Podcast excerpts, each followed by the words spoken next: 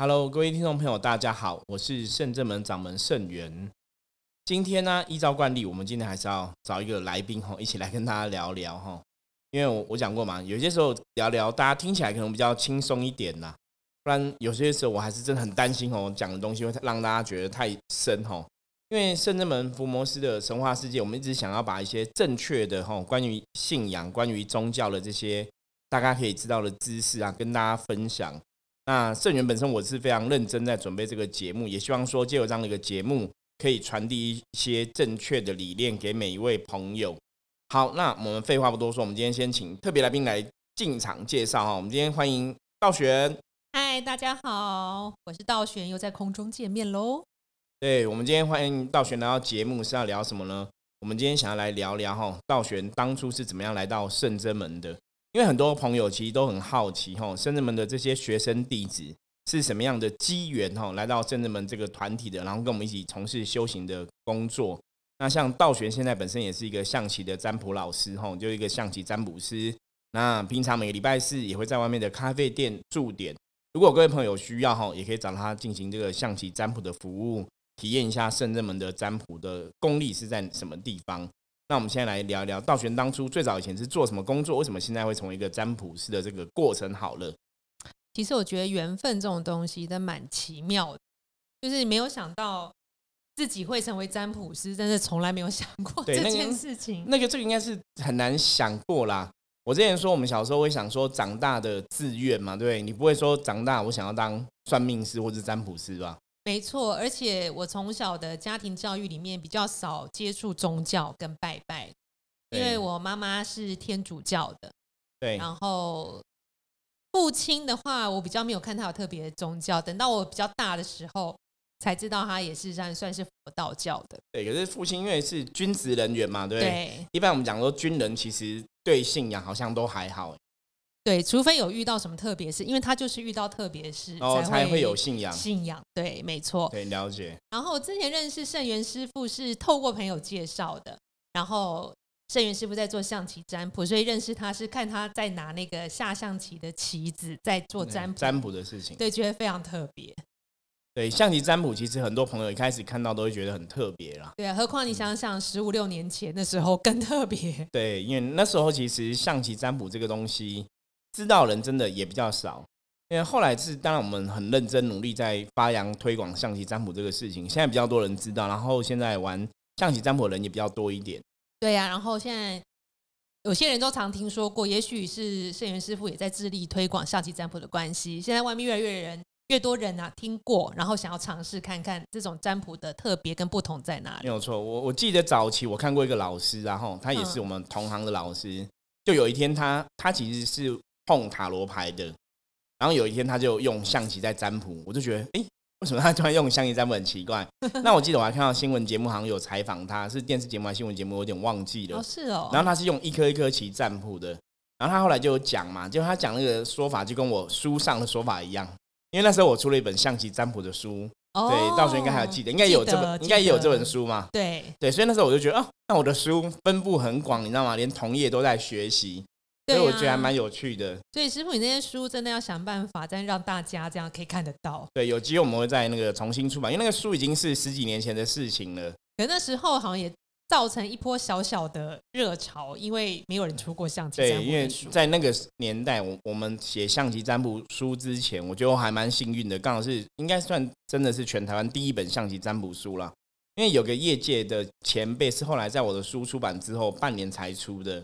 所以我觉得，其实一路走来哈，我在走修行这条道路，我觉得应该真的都是有神明在帮忙。所以，我们其实很多时候贵人朋友还真的蛮多的哈。早期也是因为人家在我们出书，我们才有这样一个机缘啊。对呀，我也是因为贵人朋友跟菩萨帮忙介绍，我才认识圣元师傅。那时候圣元师傅跟我现在一样，也在那个咖啡厅还是对，也在也在也在没有错，也在一个地方驻点。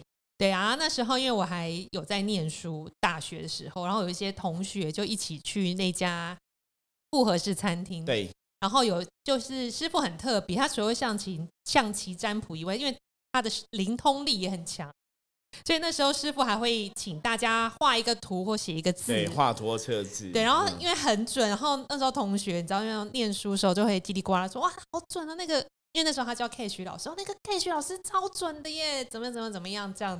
对，所以后来呢，就是我们那个聚会结束之后，我有去这个圣元师傅的地道方，场对道场最最先的那个比较小间的，然后去找他结缘这样子，想要问一些事情。然后这是我生平第一次主动要呃算是算命或是占卜问事情。所以那那时候需要勇气嘛，应该还好。那时候在咖啡厅已经算过了啦。对，已经算过了。然后，但是我觉得很特别，因为以前就是跟别人走走跳跳，在庙里面有神明降价问世的时候，其实我都不知道要问什么。然后神明也只是说啊，你好像跟神佛有缘，有缘但啊是也没有讲出个道理。所以然来这样子。对，说啊要修啊，然后因为你知道家里没有宗教信仰，其实你听不懂这些是什么意思。对然后直到遇到了那个在圣元师傅第一个那个工作室那边，然后占卜之后，因为那个道玄以前就是很多梦，从小就是梦一大堆梦这样，然后有时候真的觉得很奇怪，因为梦梦过的事情可能隔三天五天就会发生，对，然后其实我自己蛮害怕，我很怕我卡到还是什么之类的，然后会有点害怕，因为有时候是不好的事情比较多，比如说像火灾啊，有人挂掉啊这样子的事情。然后呢，所以找圣元师傅占卜之后，圣元师傅就因为圣元师傅以前很腼腆，你知道吗，然后他就是 那时候那时候还很嫩呐、很 对，嫩。就是很客气，因为他真的很客气，他觉得好像认识就像交朋友，你来占卜好像他也不好意思，就是把你当很像客人，就直接是招待你像朋友这样子。然后我们那时候就占卜，然后圣元师傅就告诉我说，呃，你所有的梦其实都是确定有的，这些只是神佛要让你知道，你跟修行或跟神佛有缘分，然后这些你梦到的无形的事情啊，比如有人来投诉阿飘什么的，他们都是需要你的帮帮助，对他们可能要透过你给他们一个方法或一条路，让他们去他们想去的地方。我觉得诗人圣元师傅那时候说，当然还说很多啦，我觉得非常打中我的心。然后因为他也只翻了三颗象棋，翻了三个红色的兵，就冰冰冰这样子。对，对，然后就可以跟我讲那么多故事，又讲什么，巴拉巴拉讲一大堆。然后那时候他还有奥修禅卡，然后又奥翻奥修禅卡，又讲的是翻到就是一模一样的。我想说，哇这也太神了吧，很特别这样子。然后那时候就聊开来，然后知道圣元师傅在他的小小的工作室的菩萨的坛前，礼拜五晚上有共修。嗯、对，那时候是公休 刚开始，那时候是每个礼拜五都有共修。对，然后那是我第一次算是接触共修吧，然后就跟着同学一起在这个来师傅的打道场坐啊打，坐。对。对啊，然后这就是一切缘分的开始。其实那时候是真的还蛮有趣的啦，因为那时候早期刚开始帮大家进行象棋占卜嘛，我讲过说，其实我是比较理智的人，所以我我会想要让大家去多方验证，比方说我们翻一下塔罗牌啊，翻一下奥修残卡啊，然后画个图啊，写个字啊。对，那时候我如果我会觉得说，如果说全部东西看起来答案是一样的，那这个答案应该就十之八九就是不离十，就是它应该是正确答案。对，所以以前早期是的确会比较理性，然后用很多工具去让人家了解事情。可是，一直以来圣元师傅都非常细心。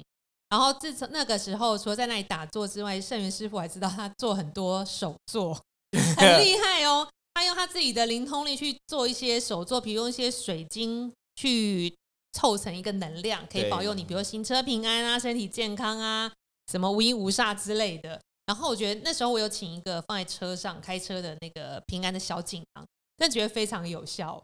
那个小锦囊是真的还蛮棒的，可是现在已经找不到去哪里买了。是不是应该要那个复刻一下，师傅？对，因为里面的水晶是我自己加的，那就是根据大家的状况去添加不同的能量，然后再请神明来加持。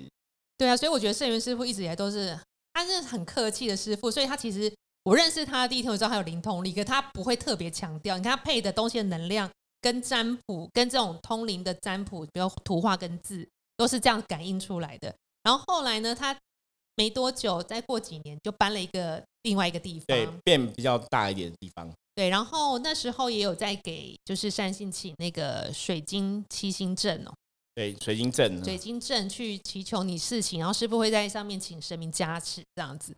然后我也买过送给朋友礼物，真的太强大了，非常有效。我记得我送给我的好朋友男生，他一直单身，都一直交不到女朋友。然后我送他，他没多久他就结婚了，太强了。然后之后他同事很多人要找师傅请这个水晶阵，对，那个时候水晶阵其实如果道学没有跟我讲，我也不晓得说会这样这样的效果。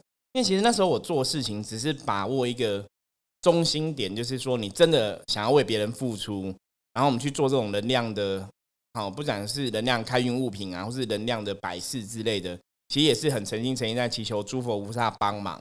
那我觉得神佛菩萨其实对我一直都很好，就是你真的有心要为别人付出的时候，你真的为别人去祈求的时候，不是说你只是为了自己成就自己，比方说我要赚钱，然后什么那个态度如果是正确的话，其实神佛菩萨真的都会加持。所以早期我觉得很多朋友其实也是常会跟我分享，都说跟我谈过之后，都觉得充满了很多正能量，因为他们觉得哎，跟你师傅聊过之后，都会觉得很乐观去面对人生很多问题。包括我们以前有那种。可能欠地下钱庄的朋友啊，每天都来找我聊聊。那为什么找我聊聊？因为他觉得跟我聊完之后，他就觉得充满力量哦，可以去面对明天的挑战。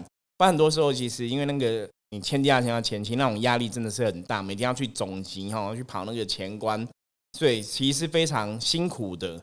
那就我自己的角度来讲，我以前会觉得说，当我今天真的有能力成为一个师傅或是老师的角色，那我们就是要学习佛菩萨的精神嘛。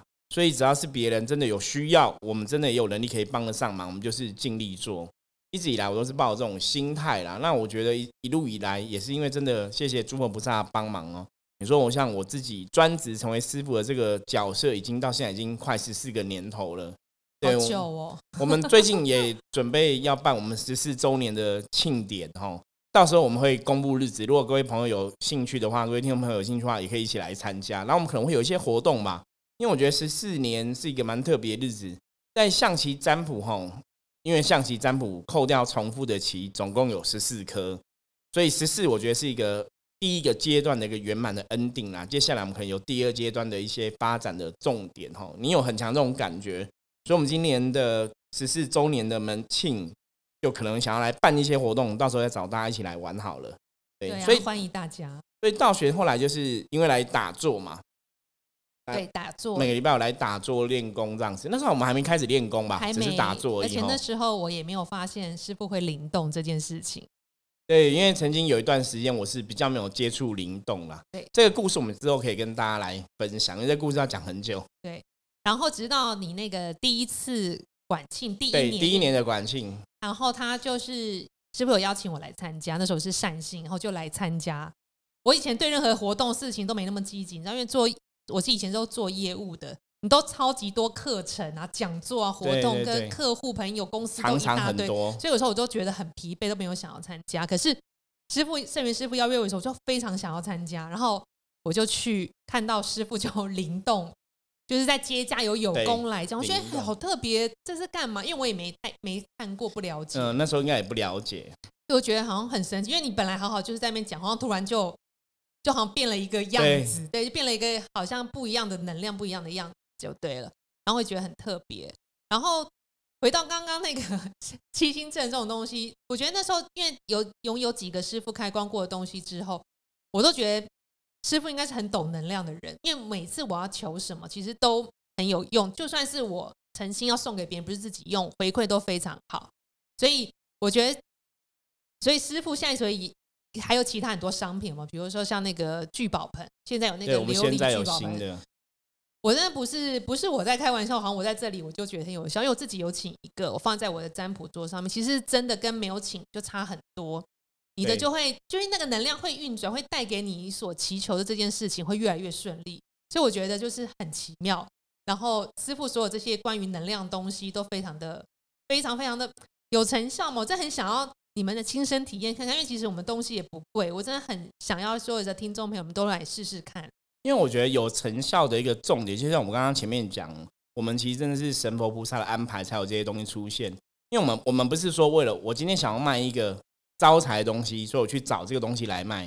我们比较像是说客人有这样的需求，然后我们会想说，那我们可以怎么帮客人达到满他的愿？所以以往这些东西啊，像道玄这样分享，或者是说像我们以前别的客人的回馈，我都我自己也会在思考说，对呀，其实这些东西就是这样子，然后它可能真的有它的效果。那为什么我们的好像我们不要讲说特别有效？我觉得就是哎，真的有达到它的作用，这样差别在哪里？我自己知道是哦，因为就是顺着我们观音，我们讲观音菩萨嘛，是寻声救苦，有求必应，所以你跟着菩萨这个脚步去做啊。比方说，真的有些朋友他真的有这样的需求，那以能量的法则来讲啊，以前我认识一个也是同行的老师啊，他是比较偏偏西方的神秘学就对了，所以他就讲说，像我们这种佛道教修行人，他有时候说我们佛道教修行人很可怜，很辛苦。我说为什么？他说你们都会帮客人求财吗？我说会啊。他说：“那你们会不会帮自己求财？”我说：“好像比较少，因为感觉上你好像 一个老师为自己求财，好像是一个很很奇怪的事情，就是会觉得一个老师为自己求财，好像是一个你你只是想为了财好而已嘛。你看，你好像不是为了众生的角度。”他说：“在他们西方的信仰里面呢，他们懂能量，所以他们可以帮客人哦完成客人你要的祈求。你需要什么样能量加持？”他就帮你求什么样能量加持，求他们的高灵来做主，这样子，求他们的神来做主。那为什么我们东方的这些佛道教的修行人啊，或是密宗，你们好像都有的都不太敢为自己求东西？所以我那时候我等于是被他这个开启了这个，呃，能量的想象空间嘛。我觉得，哎，他讲的也有道理。你懂这个事情，为什么不能帮自己做？那如果我们我们求财的这一件事情，我不是说我只是自私自利，只为自己的话，那应该是可以圆满的。所以其后来真的就是当客人有这样的需求，所以我们那个聚宝盆其实也是客人的需求啦。因为我们之前其实做是做那种比较大一点的，就是那种陶土做聚宝盆嘛。对，然后那个是一年只有一次天官的时候，我们才有加持嘛。对。然后后来就是有很多客人反映说，师傅，我们一年那一次正月十五没有参加到，那我们其他其实我们还是想要怎么办？对，我觉得这个就是深圳门的商品之所以会有效，就是因为我们都是因为客人有需求。我们才去做这样的东西，而不是说我们一开始就想要卖这样的东西。我觉得这是一个比较大的差别。那当然，我觉得那是你懂了能量的法则之后啊，你就会知道能量应该怎么去调整，然后怎么去填补这个能量缺乏的部分。然后一一般外面也有卖很多像这种招财啊、开运各式各样的这种风水摆件什么的，有的都卖到上千上万块。我觉得你们可以试试看，我们东西都很便宜，几百块就有，你去体验看看。等你你花几百块体验看真的有效，再来就是进阶的看其他的商品，我觉得很好。因为我也是从这些商品感觉到师傅的，就是开光能量很很棒，然后都有让我达到我心中所想的东西。然后所以渐渐的，我就是一直都会维持这个共修。打坐都会一直来，只要有时间就来参加。对，然后直到后来就是毕业后工作比较忙，然后就有暂停一下。然后暂停的过程中呢，因为那个大学同学的介绍，有认识了其他的公庙。对，因为我觉得也许是因为在师傅这边，圣元师傅这边打坐，可能开启我的灵性什么的，所以我后来对一些公庙一些就会比较想要亲近或是接触，以前不会。然后呢，接触到其他公庙，认识了一些新的朋友。只是对方公庙好像，呃，主事者一直以来好像个性都很奇怪，就跟如果跟圣元师傅、圣元师傅比的话，那个人就是一个比较暴力、暴躁、没耐性的人。然后后来我就渐行渐远了嘛，因为我觉得非常的不适合。对。然后那边认识了一个朋友，一个女生好朋友。她有一天就是敲我的时候，我很奇妙，我觉得这真的是缘分。我在看 FB，我在家工作。然后 notebook 打开在看那个圣元师傅的 FB，他那时候刚好要开一个不知道什么讲座之类的，然后那个女性朋友就点打给我，他就说，呃，我好像要找我很，他找我很多次我都没听到，他说我想要占卜问事，你除了我们认识那个脾气暴躁道场之外，你还有没有别的地方可以介绍介绍给我吗？我真的很需要，我现在很痛苦。然后我就看着圣元师傅的照片，FB 的脸，我就说。哦，有啊，我认识一个象棋占卜的，我介绍你去好吗？然后呢，我们就预约，帮他预约了，我们就一起去。所以那是多年以后，我又跟圣元师傅相接上线。对，因为曾经那一阵子，圣元师傅也很忙，然后因为那时候从台北发展到台中，对，有一阵子比较常去台中。对，有一些可能客人啊、学生都在台中，这样，所以我那时候刚好他去台中的时候，我就去找他，真的很好笑。然后后来就是这个另外一个缘分，带朋友。介绍朋友去找圣元师傅占卜，才又跟他牵起这个缘分。然后呢，这一次缘分就不得了了，因为前面已经有这个，呃，就是师傅有说我的梦的关系，然后接下来开启我的，因为那时候我其实不会灵动，只是开启我的可能灵性，因为我打坐会气动什么的。对。所以原本的敏感体质可能变得更敏感，但我自己不知道。有可能就慢慢接触修行这样子，一开始可能只是气动的部分而已。对，可是气动部分，因为后来你又接触一些宗教嘛，我觉得那个灵性，其实在接触宗教的过程中，它本来就应该会越来越敏感。对，所以那时候我渐行渐远那个脾气暴躁公主的宫庙之后，回来到师傅这边，然后就常常会觉得，比如说就是哪里不舒服，哪里不舒服。比如在回来师傅这边打坐的时候，然后师傅就帮我占卜了一下，发现就是我三魂七魄并没有那么具足。的能量有缺陷，那象棋因为有象有象棋有定义说什么是魂魄这样子啊，所以其实的确，如果这个人他有失魂的状况哈，象棋占卜是可以看到这个状况没有错。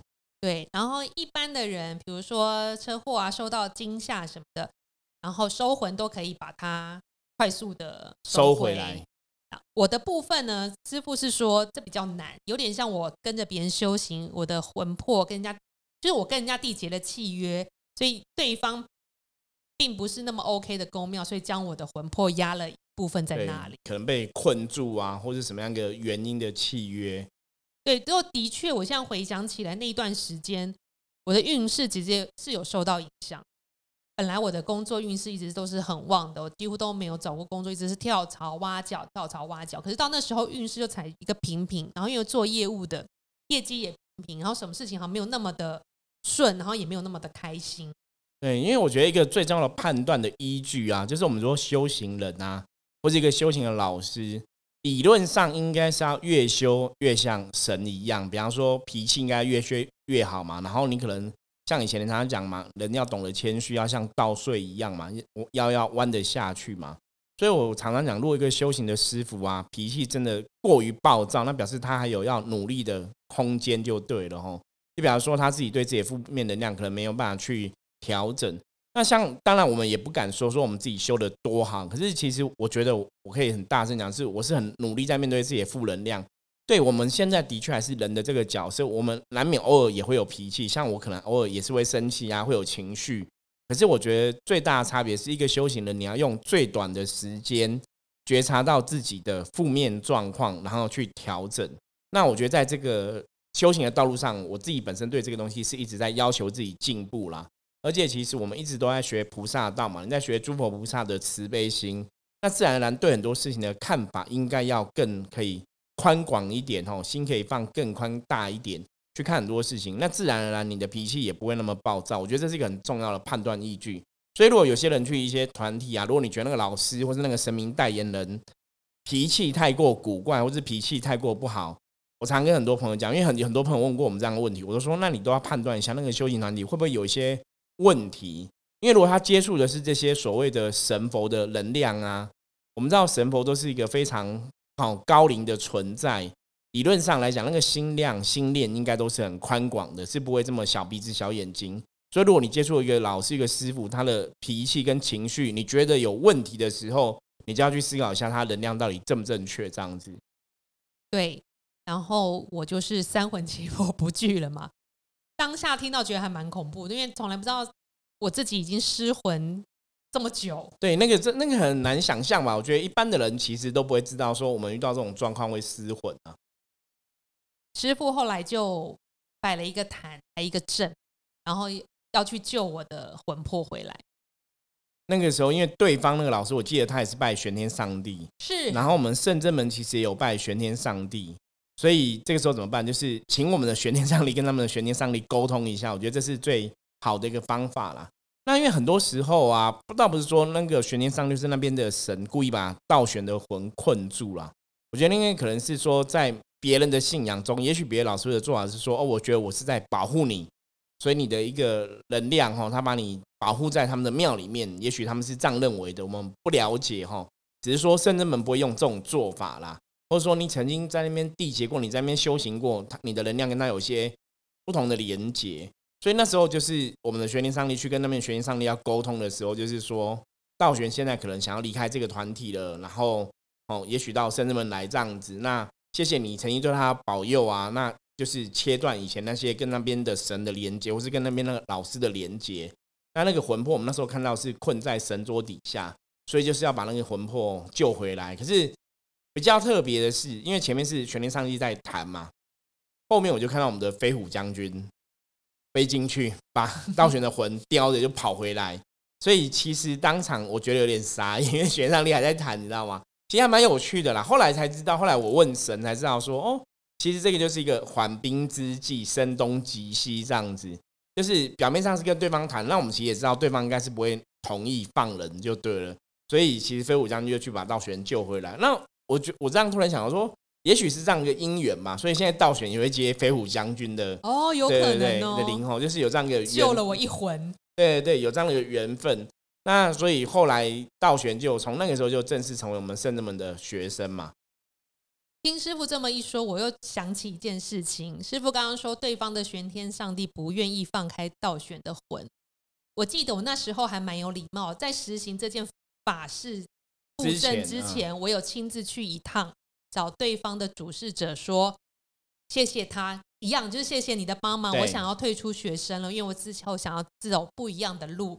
当时的主事者跟学员上帝对方学员上帝一样的想法，他不愿意放人，所以他我亲自去说要退出，他也不让我退出。对，但是我就当场在他的神明面前，还有那个主事者面前说，那我还是我来了，我讲了我的我的心意，对，跟想法这样子，所以你就算不让我退出，我的人也是不会再来了。这样，我那时候是很礼貌跟很客气的。讲了，对，可是因为他们不愿意放人嘛，所以后来我们才会布那个阵。对啊，这样想想，不是神明的想法跟主事者是一样的耶。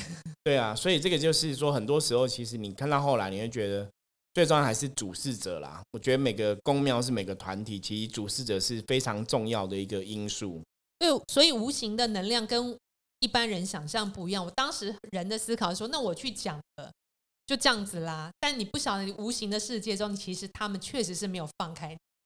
对，这个就跟有些时候我们常常讲跟鬼神打交道啊。你如果是跟讲白道嘛，白道打交道比较好讲话。你如果是跟黑道打交道，有些时候你是这样想，可是他们的想法会不一样。所以，我们常常讲说，人你在信仰上面来讲，还是要走正确的路啦。有些时候，有些比较偏负面的东西，还是不要碰。我觉得那个有一定程度的风险。对啊，有时候其实也不知道负面。怎么样才叫负面能量、负面东西？真的是你亲身经历了，你才了解。对，这个就是现在人家在讲末法时代最可怕的部分啊！因为修行团体很多，宗教团体很多，老师也很多，那大家真的要有智慧去判断。所以我觉得我们的节目真的偶尔都要听一下，我们都跟大家会分享一些案例哈，或是我们真实经验过的事情，然后教大家你要怎么样有智慧去判断你所选择的修行团体或是。你选择老师是不是适合的？因为很多时候这个年代真的妖魔鬼怪很多，那他们其实也想要求一个功德啊，或者他们也想要修行。也许他们在这个人间的路上，哈，也是会有很多一个修行的法门的出现。可是你还是要去判断，因为正神的系统啊，正确的神佛他们的做法，还是会符合比较光明的一面。哦，负面的系统、负面的神佛，他们其实做法一定会让你觉得有怪怪的地方。所以大家很多时候，其实大家只要静下心下，你都觉得说，哎，这个信仰的宗教或是这个信仰团体，好像真有些地方是不太合理的。可是最大的问题就是，因为大家很多人都觉得不是合理，可是大家都会自己说服自己。你可能看到很多人拜他，看很多人信他，就觉得那他一定是正确的。可是有些时候未必，有些时候可能大家都被影响了。对，所以这个东西是要仔细判断。那我们以后有机会也会陆陆续分享相关的经验，让大家去学习。对呀，因为圣真弟子或是师傅其他学员弟子的故事都很精彩。因为我们之后也会陆续邀请很多弟子来分享哦。那最主要邀请弟子分享，因为深圳门的学员弟子其实都是各行各业哈不同的行业的上班者啊。那大家都有自己的专长，大家都有自己的人生历练。那只是说借由这些学员弟子的分享，我想让大家去更知道说。到底我们在教信仰部分是怎么去教的？我说大家来到圣人门是有哪些改变跟变化的？那道玄最后你可以分享一下，你觉得来圣人门对你来讲最大的改变是什么？因为人生应该是因为来到圣人门有个非常大的转弯吧？我觉得最大的改变就是我比较平静，心情我觉得不会形容的平静。我之前在外商公司当业务，有一阵子我就是只要上班前，我都会在家里大哭。就是我嗯，起床就开始哭哦，好像哭一哭再刷牙洗脸准备上班。所以那时候为什么会大哭？知道原因吗？我那时候不知道，我问师傅，师傅说我这叫灵鼻体，就灵魂不开心，内心不开心就对了。对，就灵魂的痛苦压抑到肉身这样子。